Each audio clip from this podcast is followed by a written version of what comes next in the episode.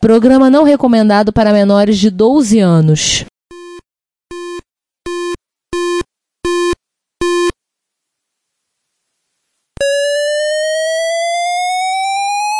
ZX Spectrum 81, Dragon Vic and R1, Commodore 64, Amsterdam Dynacon Electron, cheaper BBC Micro.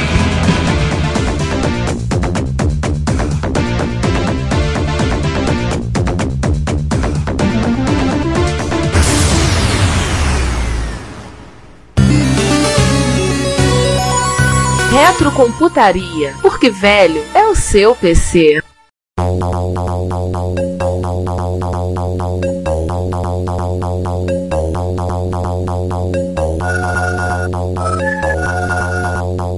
Suco ao invés de refrigerante. Eu posso trocar a batata por nuggets? É, espera, espera. O que vocês estão falando? Ué, não vamos gravar o episódio no Mac? Não é no Mac, é sobre Mac. Sobre Mac. Ah, então é sobre maquiagem. Ah, desisto. E velho é seu iPhone que trinca a tela só olhando torto pra ele. Bom dia, boa tarde, boa noite, sejam bem-vindos ao episódio, nossa, 98 do Retrocomputaria. E nessa mesa de formato, a princípio, de maçã, quem tá por aí? Oi, gente. Eu, Ricardo Pinha. Bom dia, boa tarde, boa noite. Eu sou César Cardoso e hoje a mesa terá formato de maçã, pouco importando o número de participantes desse episódio. Pois é, inclusive mordidinha no lado. Exatamente. E por favor, com jeito das sete cores do arco-íris. Que esse negócio Aham. de cinza, esquece. 50 tons de cinza, esquece, né? Esquece. Então, se vocês já leram a descrição do episódio como vocês baixaram, né? Então, tá escrito em algum lugar aí, vocês, óbvio que vocês sabem. Este é o nosso episódio sobre o Macintosh. Tá passando a legenda aí embaixo, ó. Embaixo da tela. Se eu for olhar, tá aí, ó. Episódio sobre Macintosh. Mas não é sobre qualquer Macintosh. É sobre o Macintosh clássico, de raiz. O Macintosh que toca o MVOE. Porque esse Macintosh de hoje em dia a gente tá fora. Então vamos lá, se vamos falar sobre o, o nosso episódio é relativo ao Macintosh clássico, no caso ao modelo original, aquele que deu origem à série, origem ao cânone, lançado lá em 84. A origem ao cânone foi ótima, tá? Ah, eu tô fico pensando. Deve ter haters dos Mac Power PC e haters dos Mactel, né? Deve ter. Eu Cara, Se você não conhece, é porque você não procurou o suficiente na internet.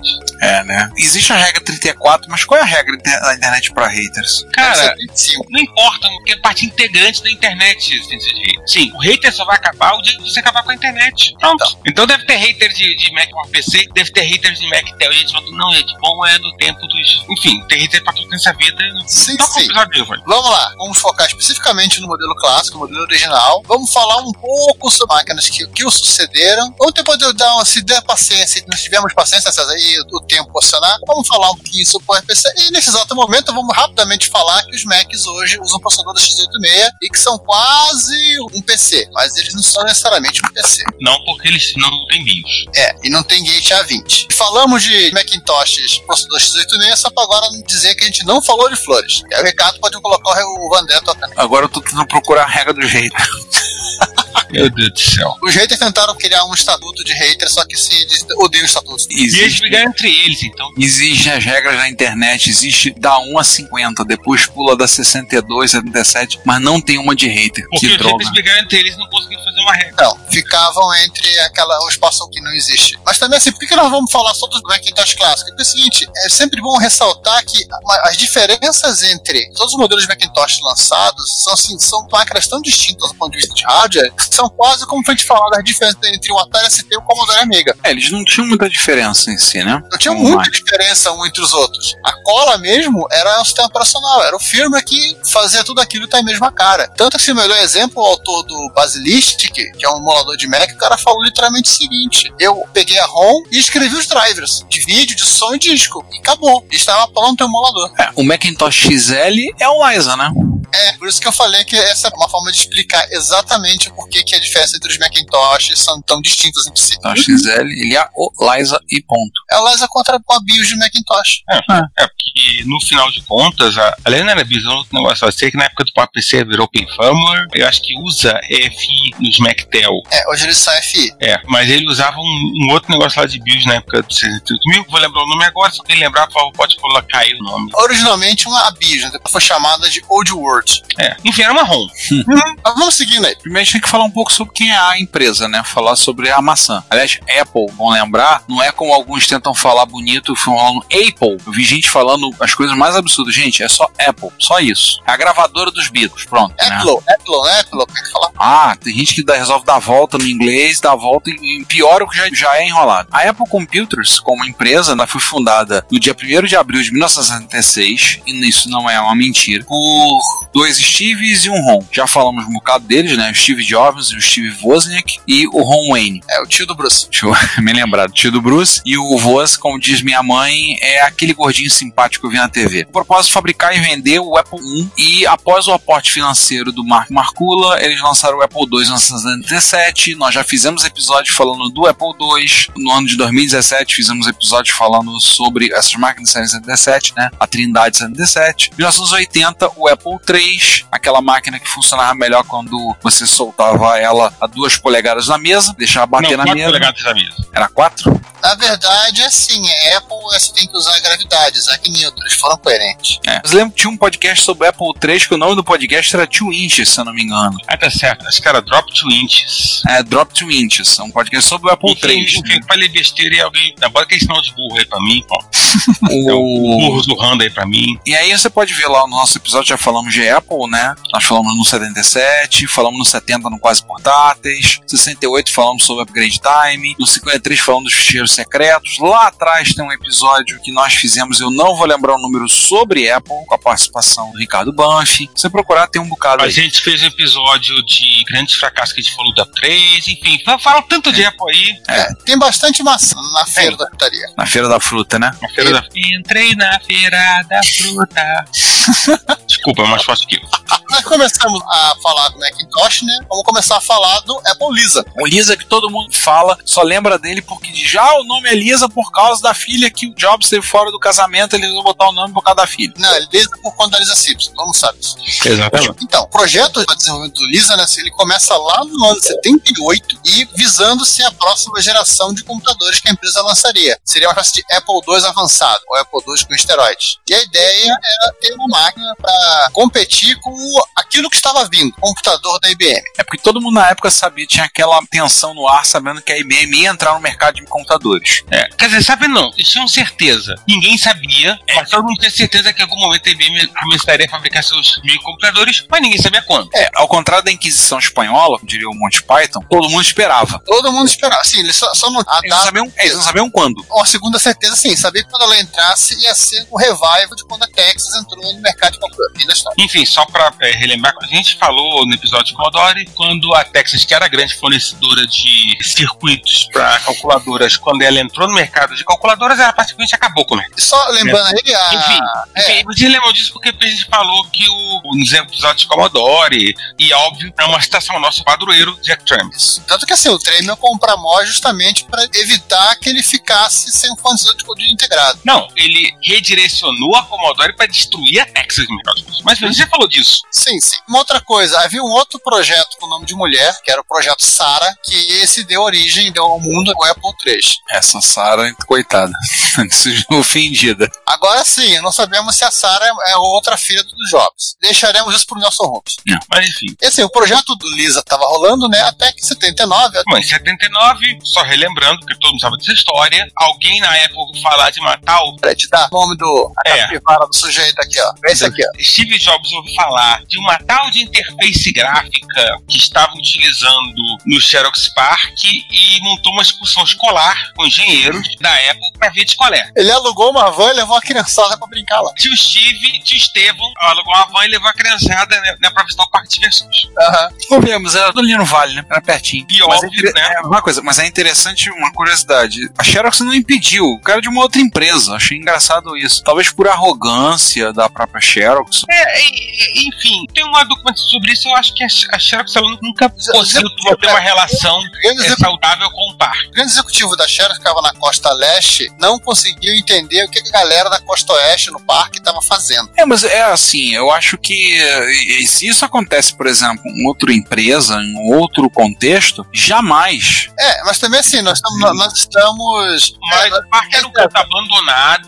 era um canto esquecido da Xerox, que fazia algo, não era principal da Xerox. Aham. A Xerox era a empresa que estava tratando de copiadora, estava tratando o estado da arte como estava no parque. Então, Sim. whatever. Nos produtos que, saíram do parque e se transformaram em, em produtos, a Xerox nunca conseguiu entender para quem ela ia vender aquilo ali. Que é o caso do Xerox Star. Eu nunca consegui entender para o público que ia comprar o Star. Ah, Mas padrão. isso é, vai ser um outro dia. E, e vários Não. outros, né? Padrão internet, outras É. coisas, né? Não só tecnologia, quanto também profissionais, assim, grandes profissionais que se se desenvolveram no parque foram para Microsoft, foram para Apple, foram para outras empresas, pra HP, foram para outras empresas da região. Bem, César, eu quero falar o seguinte: a gente Hum. também nós estamos analisando pelo ponto de vista de hoje. Hoje, sim, se imaginar que o Zuckerberg vai pegar uma galera de desenvolvedores, botar numa van e levar no Google para fazer uma visita, vão ser servidos pelos cachorros, né? Ou então pelos robôs assassinos, né? Pois é, o Ou Android. pelos dois. Pelos robôs assassinos travestidos dos cachorros. Exatamente. Eu acho que também o contexto da época era final do período dos hippies, talvez, fechamento dos anos 70, aquela.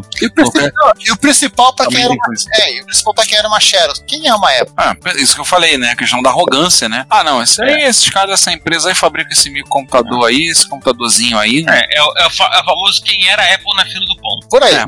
Enfim, mas, mas depois dessa conversa longa e completamente louca que a gente teve, o que interessa é, depois dessa visita, né, as cabeças explodiram e o projeto Lisa foi redirecionado, daquele pinote, para produzir um computador com interface gráfica. né? Botaram 10 na pata do viado e muda a rota. A famigerada mudança de escopo pra galera de projeto. Pesadelo de todo gente de projeto. Ah, Mas tá falando de 79, né? Problema. É, 79 interface gráfica era o estado da arte da tecnologia. Entenda-se, não havia nada que desse rodar uma interface gráfica na velocidade, por exemplo, que parque gostaria. Tanto é que o, o Alto, que foi o computador que demonstrou a interface gráfica no mundo, ele tinha um processador customizado, distribuído em diversas placas de circuito impresso, e que no final de contas, como você deve ter visto em alguns do que a gente, que a gente falou nesses quase 10 anos de computaria, o Alto tinha o tamanho de um frigobar, grande. É, assim, não tinha um processador de, de prateleira que pudesse que tivesse a capacidade de processamento para fazer uma coisa desse tipo. Quem é que resolveu esse problema no final das contas? Olha, Motorola. Pois é, quando a Motorola ela anunciou o lançamento da família 68000, com seu primeiro processador da família, no ano, nesse mesmo ano, que era um processador de 32 bits. Aliás, eu não lembro, ele é 32 bits, um endereçamento interno, Interno externamente ele, é, 16. interno ele é 32 bits. Externamente ele é 16, né? 16.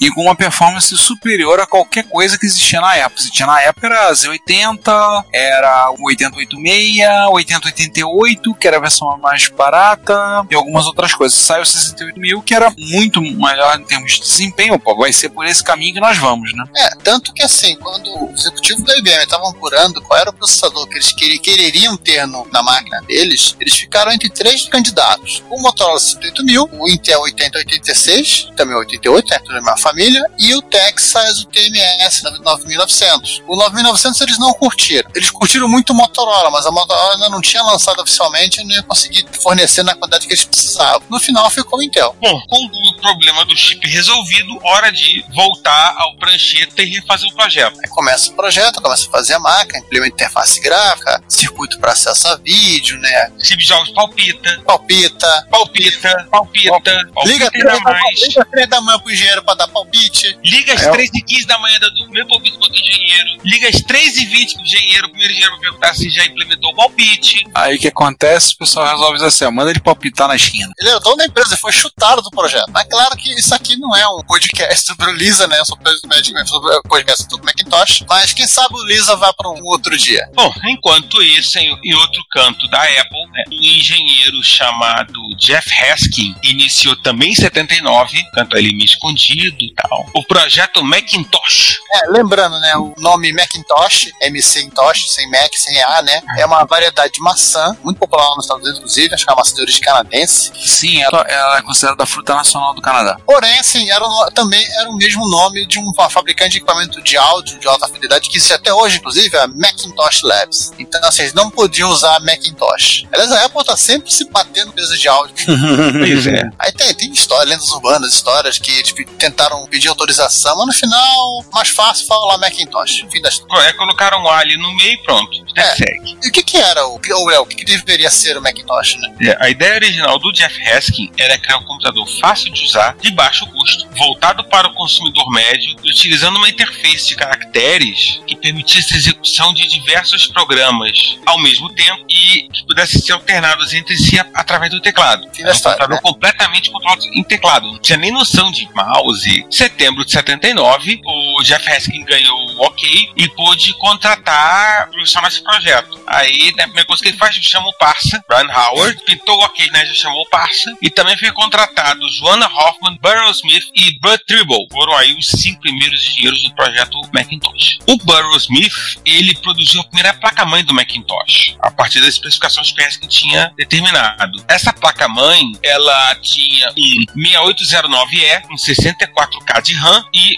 mandava o vídeo um monitor com resolução gráfica monocromática de 256 por 256 Fim história. E não era um coco, por favor, gente. e, né, e nem era um Dragon. Aham. Era a ideia que eles estavam desenvolvendo. Porém, né, o Bud Tribble, ele ficou assim muito interessado, essas as equipes deviam conversar, né, nessa possibilidade do, do Macintosh poder rodar os programas de interface gráfica do Lisa. Aí foi conversar com o Smith a respeito. Aí o Smith, digamos que, fez uma releitura do projeto. E aí, por volta de do finalzinho de 1980, ele apresentou uma nova placa-mãe de Macintosh. Adicionou um 108 mil, rodando a 8 MHz contra os 5 MHz que o Lisa iria rodar, alcançando uma resolução de 384,256 e um desenho era muito mais enxuto, assim, muito mais simples de ser produzido. Essa placa era, era um pouco menor e consideravelmente mais barata de ser fabricada que a do Lisa. Isso já faz uma grande diferença, né? Sim. E aí, assim, com essa especificação fechada, eles adicionaram uma ROM com 64K, quer dizer, contendo o Quick Draw. É a grande biblioteca dos Macintosh para desenho na tela. Ela que contempla todas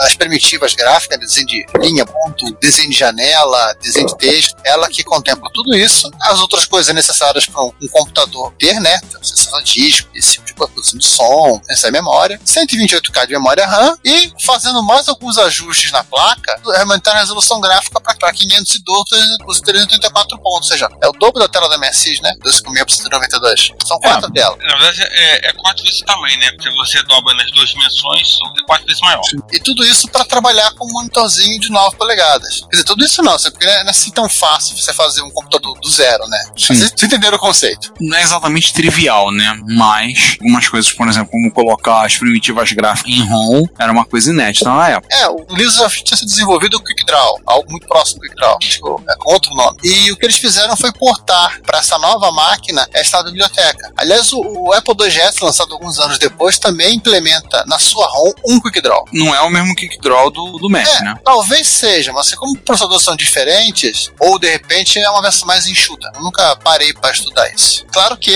Rádio Peão corre, né? Ah, e aí essa rádio peão. Ah, Ótimo essa, rádio peão. a, a rádio peão tá aí pra isso, né? Aquela história, ah, começou a aparecer a história no computador, um projeto aí de computador com 600 mil, com custo de produção mais baixo, né? Parece custo de produção parecido com, com a da Apple II. O Steve Jobs estava ali sem ter o que fazer, tendo em vista que ele foi chutado do Lisa. Não tinha Twitter para ele ficar tweetando na época, então. Não, não tinha. Hoje em dia, 2019, ele ficaria no Twitter o tempo todo. Mas, mas estamos ainda no 980, uma coisa. Aí ele foi olhar qual é a do tal do Macintosh. Óbvio, personalidade dominante, tem alguns termos em inglês até bem ofensivos né, pra isso.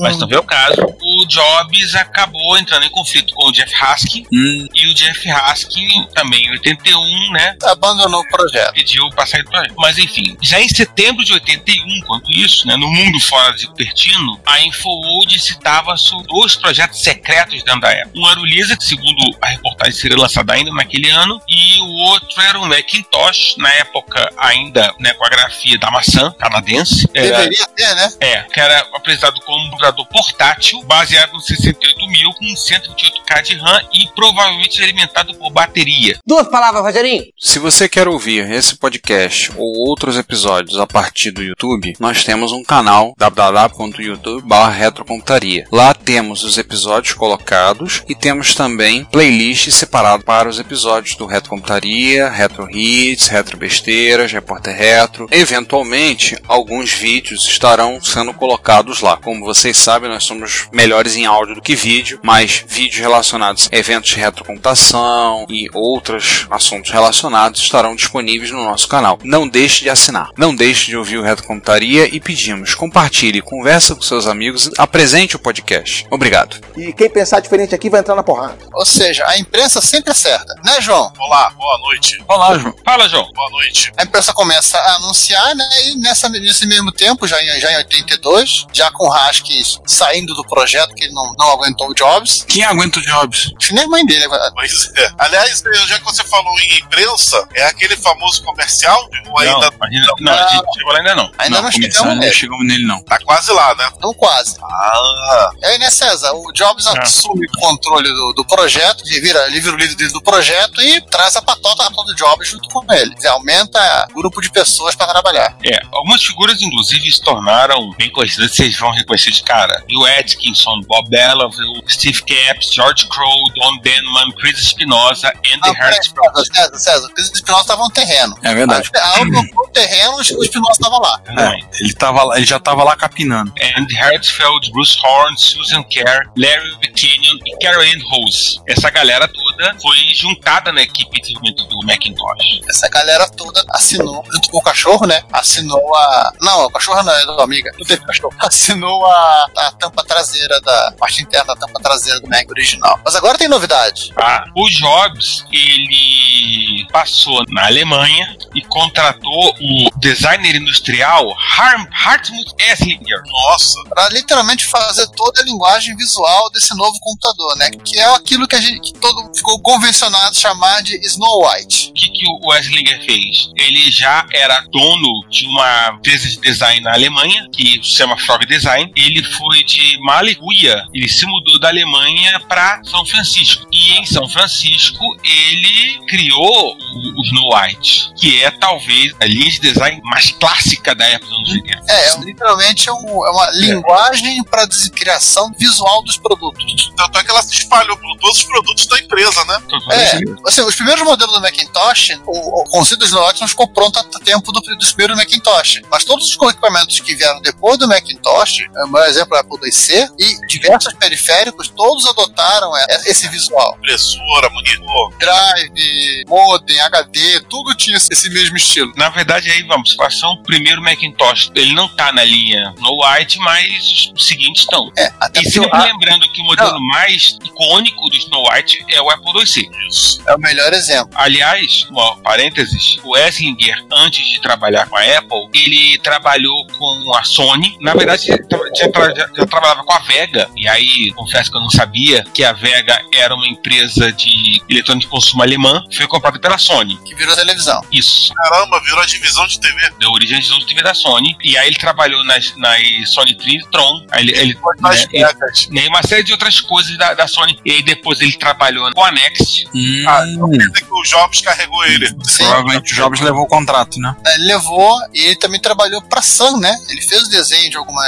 Fez. Aliás, uma curiosidade do, do Hartmut é que ele odiava essa, aquela cor bege de computador. Tanto que ele insistiu ao máximo que pôde pra Apple adotar aquele cinza claro. o, Ah, cinza quase, o cinza quase branco, né? Gelo, né? É, é o gelo. então quer dizer que o- a evangelização do marketing da Apple de ter reclamado bege dos PCs é, veio dele. Talvez. E a nessa época tinha uma verdadeira evangelização. Eles praticamente abominavam de uma forma pecaminosa esse visual padrão do escritório bege dos PCs. Por aí. O- uma outra curiosidade dessa relação da Frog Design, César, é que teve uma época que a Apple cansou de ter a Frog como uma empresa contratada, né? E criou sua própria divisão pra cuidar disso. Exatamente. Acho que nessa época que ele foi pra Next. E agora eu vou deixar pro César responder. Mas então, o Macintosh original morreu? Não, o Jeff Haskin, ele começou a sair, sair, foi indo, indo, indo, indo, indo. Saiu da Apple, levou a ideia do original do Mac com ele e conseguiu materializar na Canon, no computador no qual já citamos, chamado Canon Cat, e do qual ainda espero poder meter minhas mãos grudentas e cheias de dedos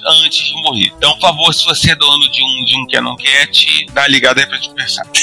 Acho que eu nunca ouvi falar de alguém no Brasil que tivesse um Canon Cat. Pois é, o Canon Cat tá nessa, daquela casta seleta de micros que eu nunca vi alguém tendo aqui no Brasil junto com o Adoripad. Olha, são os computadores caviar, né? Como diria o Zeca Pagodinho. Convenhamos, né, cara? 7,5 kg que ele pesava. Pois é, mas o que Não, me, me deixa intrigado é que eu tenho alguns computadores mais pesados que pessoal traz. É, eu acho que no caso do Canon Cat, porque assim, ele é muito específico, né? Não, ele é muito tantas, muito específico. vendeu pouco, então você não tem muita gente que tem, então ele acaba no mercado reto, ele acaba ficando caro pela dificuldade que é conseguir um. É, e quem tem não vende. Ah, Já o pet, acho que é só por causa do tamanho mesmo e peso. Ele é bem Ah, pesado. Mas isso não é um podcast nem de pets, nem de cats. É, esse podcast não é um pet shop, não. É. só pra vocês saberem a nível de curiosidade, não tem nenhum Canon Cat no eBay, tá? Eu procurei hoje, mas. Ah, tu botou na pauta e já olhou, né? pra ver.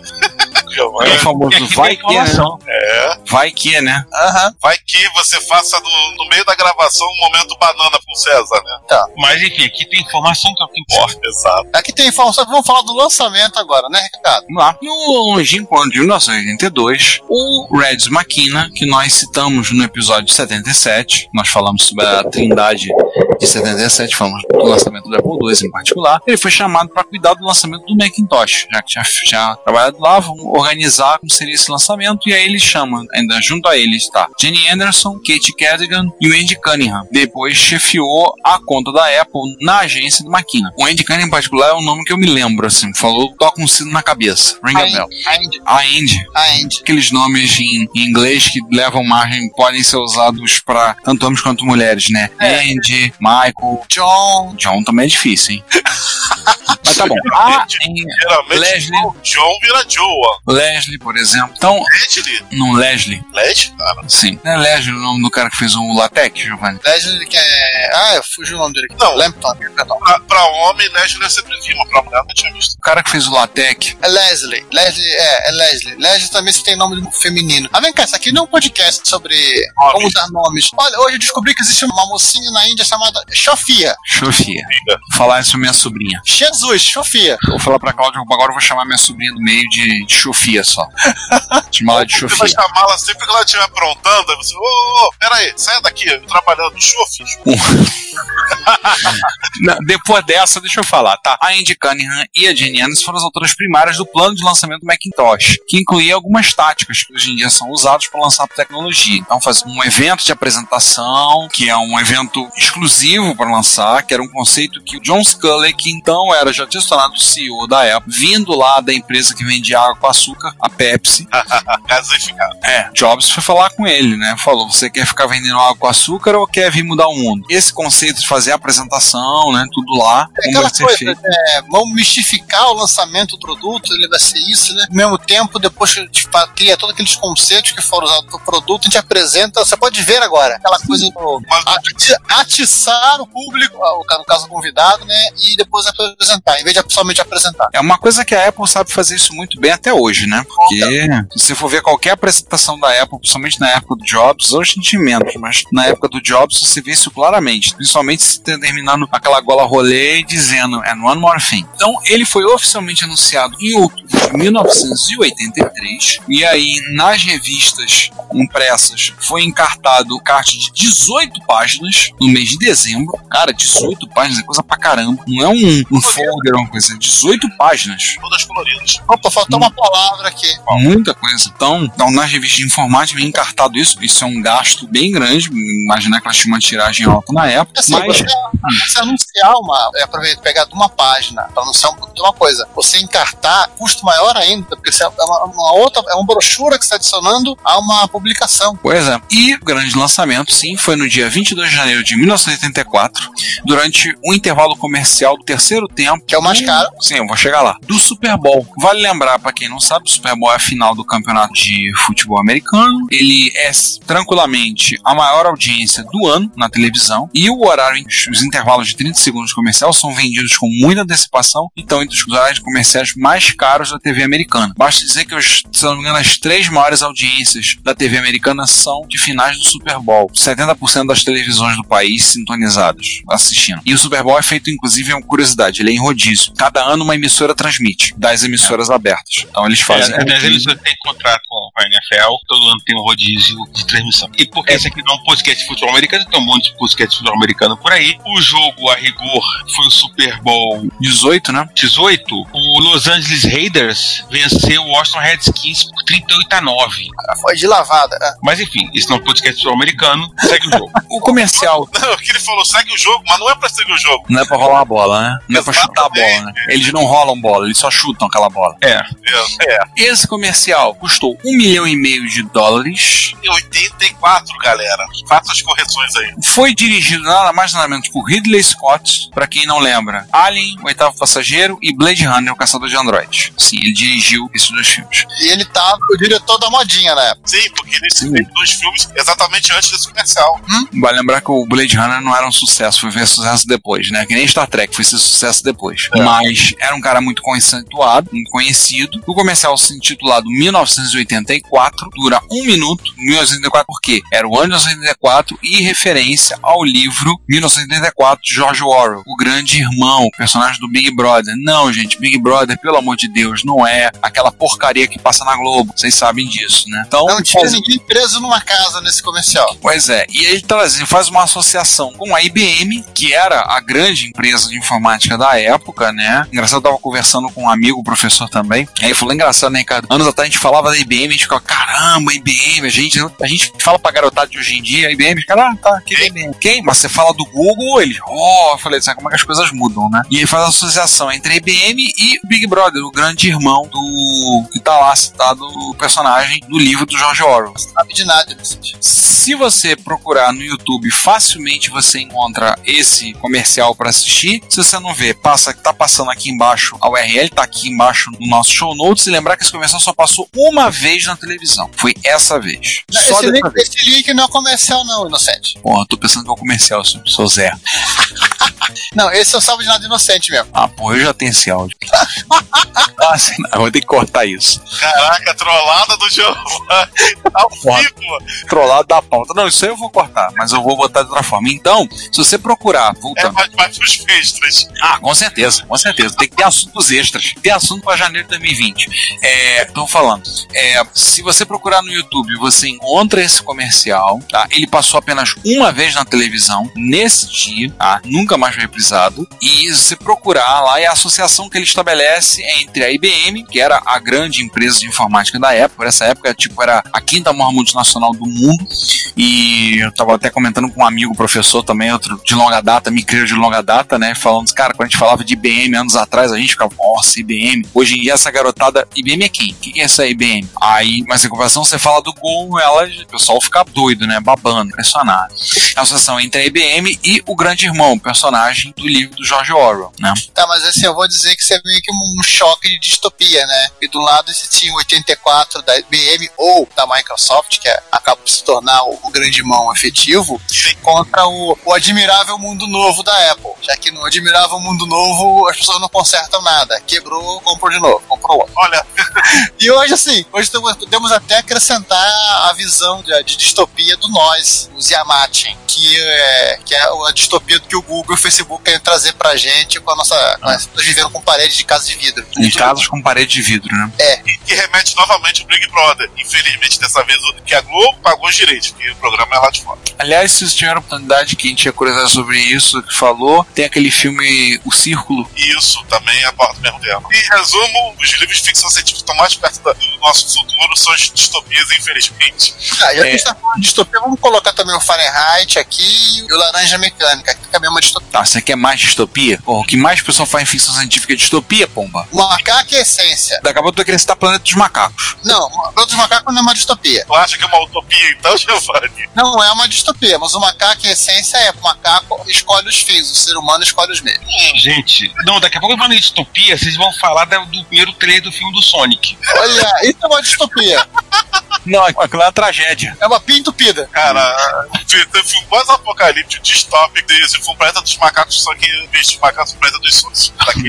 Então vamos voltar a falar do comercial? Vamos. lá, né? Vamos, por favor, né? De acordo com o próprio Maquina, o comercial fez mais sucesso que o computador em si. Ou seja, aquilo que eu feito pra vender o produto fez mais sucesso que o produto. Não duvido muito, não. É porque o bicho é caro pra dedéu no lançamento. Além do comercial, eles investiram mais 2 milhões meio de dólares na compra de 39 páginas de propaganda na edição pós-eleitoral do Newsweek. Era isso que todo mundo queria comprar. A Apple gastou pra dedéu. Ela gastou os tubos. Edição pós-eleitoral, que da Newsweek, é, logo depois de uma eleição presidencial, todo mundo queria comprar, eles gastaram 39 páginas de propaganda. É muita coisa. Ah, eles não fizeram o seguinte, e, e não é só isso, tem mais. Eles fizeram um programa de test drive. Então, você podia pegar a máquina, levar para casa, testar e devolver em 24 horas, se não quisesse. Ou seja, o que aconteceu? As revendas ficaram pau da vida, iradas, porque as máquinas voltavam todas lascadas, todas Assim, detonadas. Eles não tinham tanto equipamento para disposição em estoque para venda, tinha o programa de test drive e tinha os caras que parece que jogavam o computador no vaso sanitário. A máquina voltava sem condição de ser vendida de novo. Em resumo, não façam isso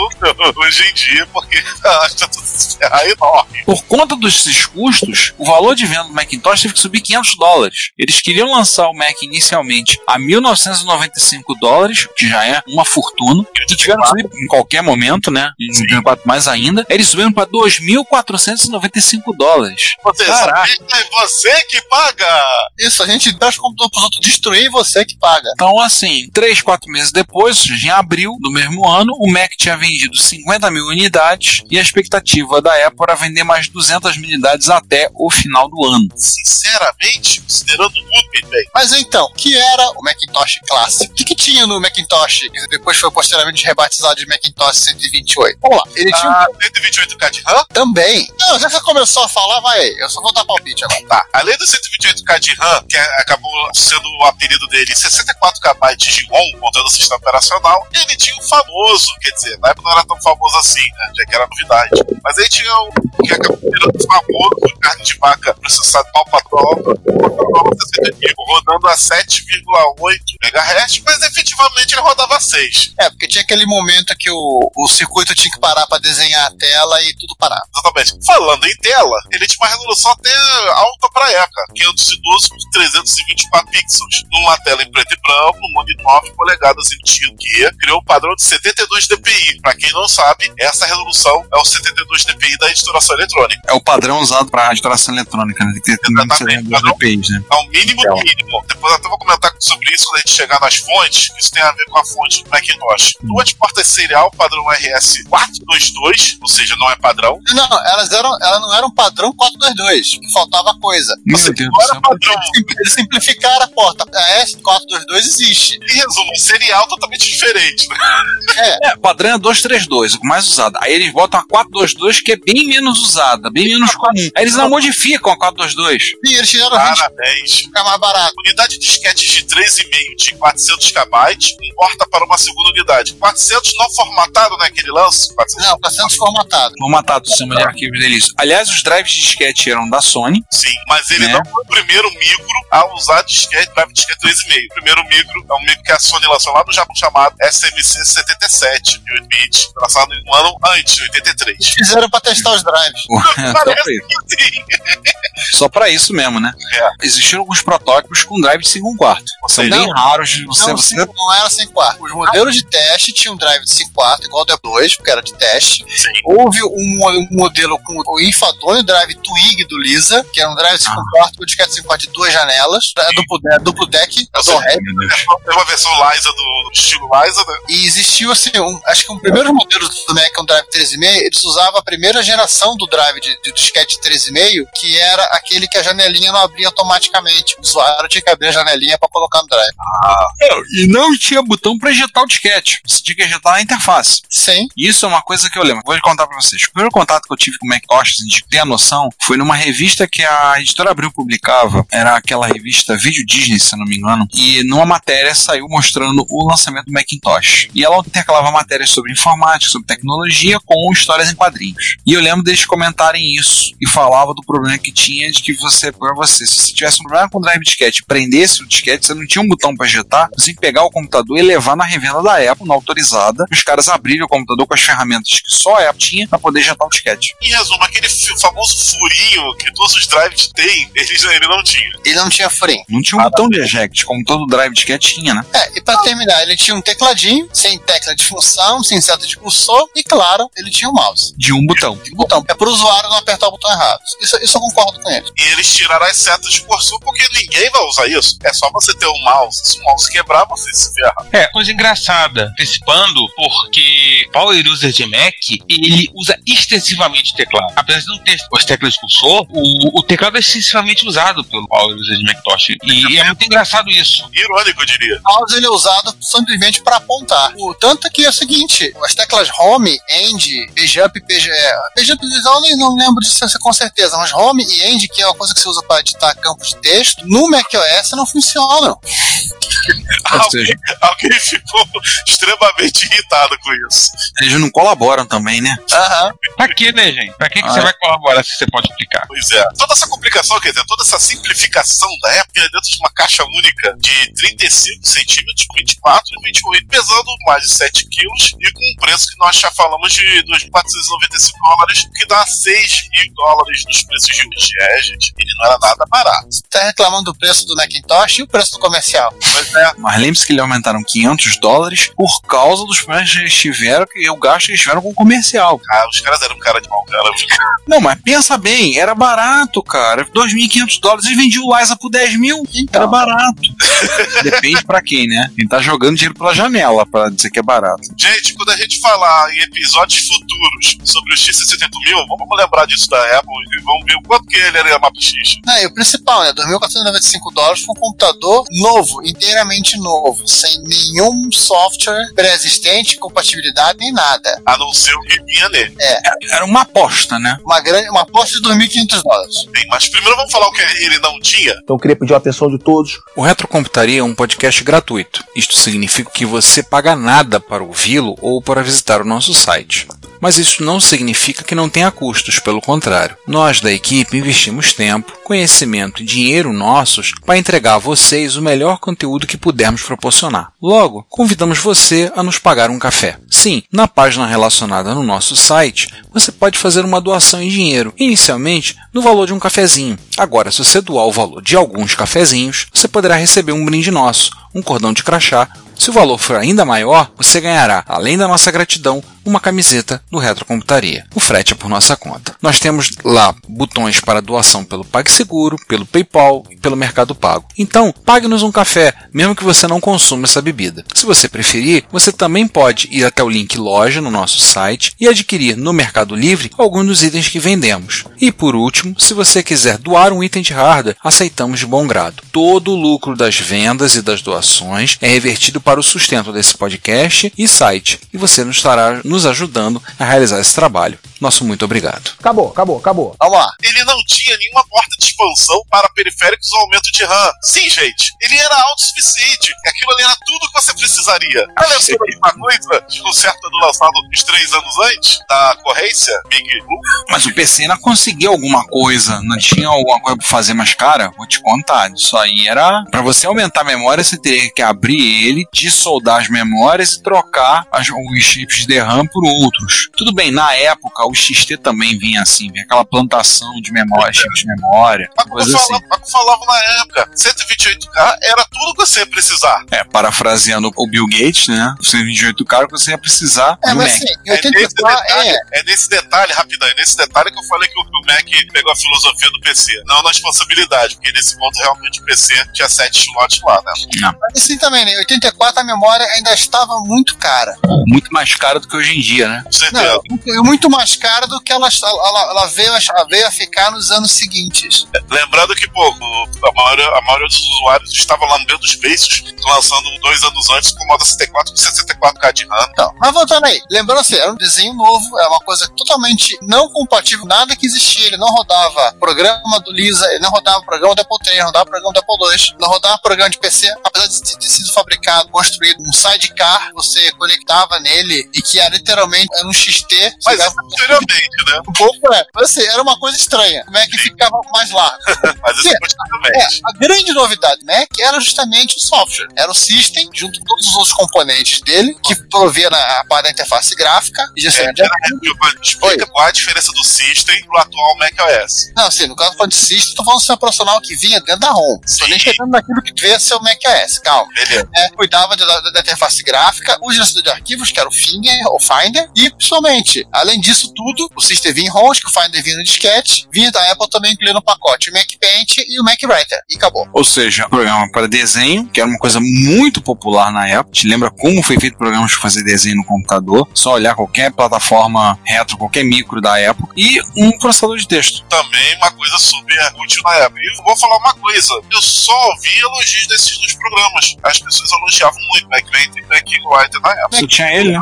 Aliás, o Mac Paint foi uma ferramenta, um dos programas de editores gráficos mais copiados de toda a história, né? Photoshop, um abraço. Não, todo mundo, todo mundo copiou essa interface. É, o Coco tem um clone de Mac Paint, o também assiste em clone de Mac Paint. Tem o Cartoon. Então, Deluxe Paint, um abraço, você também. o Cartoon é igualzinho, é a mesma interface. Paint. É descarado, né? O Coco Paint e o Coco Max são também Eu, escarrados. pe- eu pensava que eram da mesma empresa.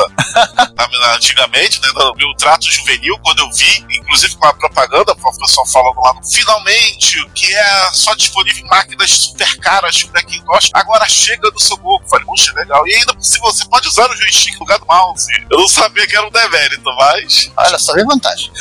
então vamos lá, falamos do lançamento, falamos da máquina, e o que aconteceu depois? pós-lançamento, né? Aliás, eu, eu posso falar aqui que a mocinha da marreta lá comercial é a Nikita do Elton John? Do clipe Nikita, Mas já né? falou. Já falamos? Acho que não. Não, eu falei antes de a gente começar a gravar. Ah, então fala Agora, agora você falou, gravado. Agora eu falei oficialmente, pronto. isso, fala oficialmente, né? Agora, Ricardo, pode tocar Nikita pra alegria do tiozão do Reto Mutaria.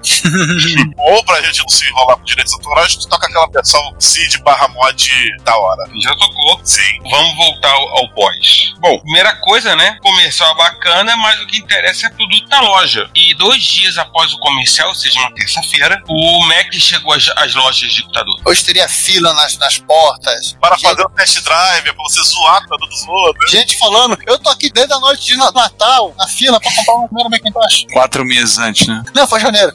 De Natal, né? O cara já, já viu os encartes de dezembro e já foi pra fila, né? Então, Ficou lendo os encartes enquanto isso. comendo os encartes.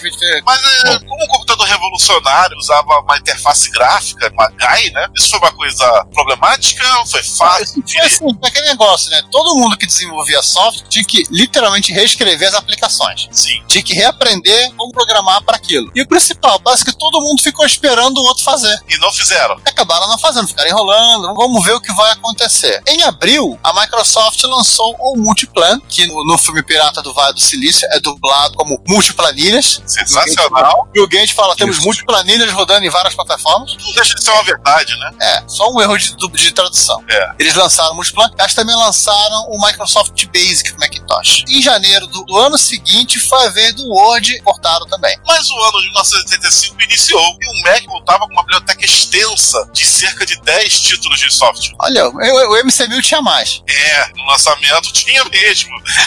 Apesar da promessa sensacional, 79 companhias de lançar títulos para ele. Mas o que, que aconteceu? O pessoal só ficou na promessa e eu falou: não, deixa ele lançar, deixa ele, deixa ele. É, só foi só tá literalmente aprendendo a programar pra esse bagulho. Mas teve uma empresa que lançou algo. A Lotus, que não é aquela da, da corrida, mas sim a Lotus, o famoso One, Two, Three. Sim. A Lotus, em 85, ela lançou o Jazz, que era uma suíte de, de aplicativos feitas para Mac, com o objetivo de repetir o sucesso que o 123 teve no mundo dos PCs. E fracassou. É, pular deu ruim. E aí a gente vai chamar o tiozão conhecido, né, John C. Dvorak, Testemunho ocular da história. testemunho ocular da história, que diz que o, o Jazz fracassou porque ele era caro, Ele custava em torno de 500 dólares. tinha a, a proteção contra cópias, Mas isso aí todos tinham. É, Proteção chata contra a cópia. tinha poucas opções de importação e exportação de formatos de arquivo, Ah, isso aí atrapalha. tinha uma propaganda complicada, E o principal, né? e o principal, vamos dizer por último, não era chamado de 1, 2, 3. Ah, essa é a propaganda confusa, viu? Logo a Lotus, que era tão descolada, eles perderam a oportunidade de fazer uma coisa assim, fazer a ponte, né? O Lotus 1, 2, 3 e com eles aí que dava, né? E fazer a associação. Ou seja, aquele nome nada criativo, One, Two, Three, for Macintosh é que ia dar um sucesso. Ah, o comercial tá lá, né? Jazzborn Macintosh Boogies. Já a caixinha, se você parar no Google, você acha foto da caixa dele, do jazz, propaganda, ou como vinha a suíte. Mas pisaram na bola, né? Sabe que essa coisa, começando a notar aqui, que a Apple inventou junto com o Macintosh a gourmetização. Ah, Não, mas já que a gente tá falando de pisar na bola, vamos falar de Lemming? Vamos. Opa, mas Lemming não, não vai sair no Mac só em 92? Não, esses são Não. outros Lemmings. Ah, tá. Os Lemmings, né? Esse é de 85. Ou seja, não, Também é, o- 85. não é o famoso jogo Não, não é. simpáticos roedores suicidas. A Apple lançou em 85 o Macintosh Office. Não, não era uma suíte de escritório. O Macintosh Office era uma solução de rede local, servidor de arquivos e impressora de rede para informatização de escritório. O Macintosh Office era considerado um produto tão importante para a Apple que a Apple lançou comercial no intervalo do Super Bowl Do ano seguinte, no ano seguinte, em 86. Enfim, ficou conhecido como a propaganda dos, dos Lemmings. e deu tão ruim, mas tão ruim, mas tão ruim, que a Apple só voltou a fazer propaganda no Super Bowl em 99. Até porque outro um milhão e meio por ano fica difícil. 14 anos de trauma. Não, eu assisti esse comercial. Ele é horrível. Ele literalmente ofendia os clientes. Sim, sim.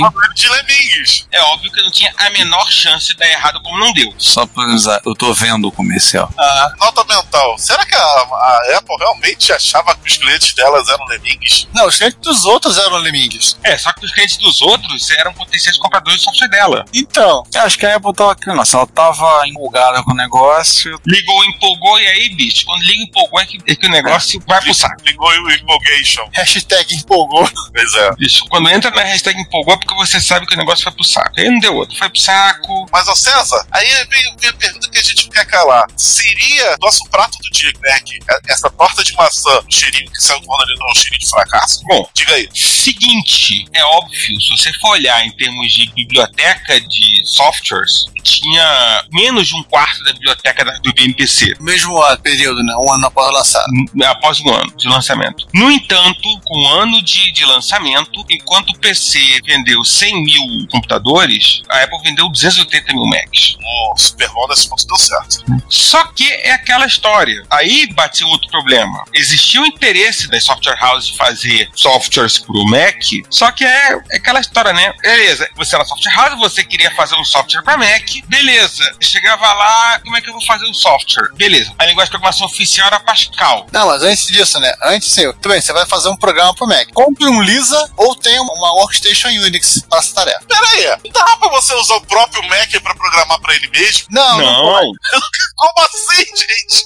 Assim, a Apple ela padronizou que o código Macintosh seria feito em Pascal. Ok. Mas a Apple não lançou um compilador nativo de Pascal para máquina. E aí vem a loucura. É até que alguém, alguma empresa terceira, desenvolvesse um compilador de Pascal para ser utilizado no Macintosh, as empresas estavam desenvolvendo a linguagem que elas podiam desenvolver, ou seja, talvez em C, talvez direto em Assembly de Motorola, e ao mesmo tempo tinham que aprender o suficiente de Pascal para poder ler a documentação oficial que é o INSEAD de Macintosh para saber como fazer as coisas. Tá explicado o que é a dificuldade de fazer software. Aí somente em setembro de 86, ou seja, quase dois anos, mais de dois anos, né? Isso. Mais de dois anos e meio após o lançamento da máquina, que a Apple lança. Como é que é o nome do bagulho aqui? O, o, Macintosh Programmers Workshop. MPW. MPW, que é o avô do Xcode. Pra galerinha jovem aí, MacBook Air no Starbucks tomando café desenvolvendo Node.js. Ou seja, a suíte de programação pra ele. É, a ferramenta oficial de programação. Totalmente. O que, obviamente, significava que somente em setembro de 86 você conseguia escrever programas para Mac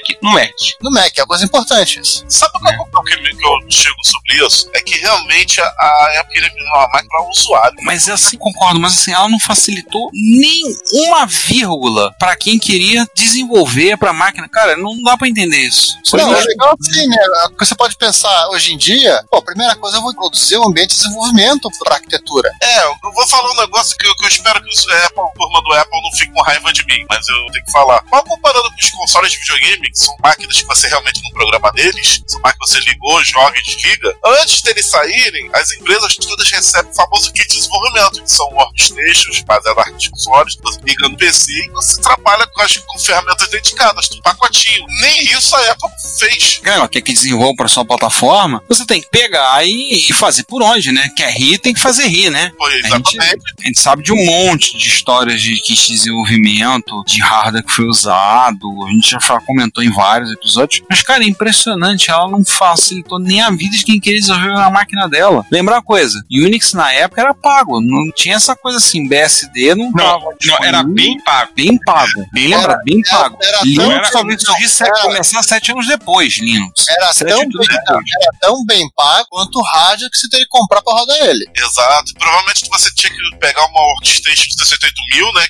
no Unix. E você, pode- você poderia usar aquela máquina da Tend lá. Qual o TR-80 modo 2? É, aquele Modo 2. Podia usar um Jesus. dele programar em Xenix. Jesus amado. Jesus amado. Que era baratíssima também na época, né? Não, né? Troco de bala. Não, ela era, era barata, parado ao resto. Sim, já É, se, se se a sua comparação fosse os, fosse os outros Unix, o, o, o, né, E até o, é, o Model 2 com Xenix era. Então, Era. era E até comparado com o Liza, ele é barato. Não, sim. Mas vamos seguindo na melhoria daí, antes de chegar naquela grande melhoria. Ah, enfim, tá falando assim, vamos falar do, do. Bom, voltando, né? né e aí, em 87, é, só pra gente fechar essa parte de desenvolvimento, a Apple lançou um, né, um software chamado HyperCard, do qual né, a gente vai ter que falar um dia, né? Quando a gente falar de hipertexto. Sim. E. É, né? Opa, desculpe. Não, eu quero falar que, aliás, ele criou todo um submundo de aplicações desenvolvidas em Hypercard. Jogos pra Hypercard. A gente falou de um, aquele jogo que a gente citou, que o personagem era É, um, o primeiro jogo LGBT. primeiro jogo LGBT, exatamente, feito por Hypercard. Exatamente, no, que era de Mac. Aliás, o Internet Archive tem um acervo gigante de softwares feitos usando o Hypercard O- disponíveis para usar. Vários, A gente- vários, vários adventures exclusivos do Mac dessa época aí foram, foram programados em É, e até o material promocional era feito em Hypercard. Sim. Deu, deu, deu, deu, uma, deu, uma, deu, uma, deu uma, uma levantada aí no, na, no desenvolvimento que tá, tava tão carente. E também, né, outra coisa que foi introduzida foi o Multifinder, o Multifinder, que é o que adicionou a capacidade de multitarefa, claro, operativa, ao Macintosh. Era o que dava pra fazer na época, né? É, cooperativa. era o que tinha pra hoje. E não reclame. E funcionava. É, desde que todo mundo cooperasse e funcionar.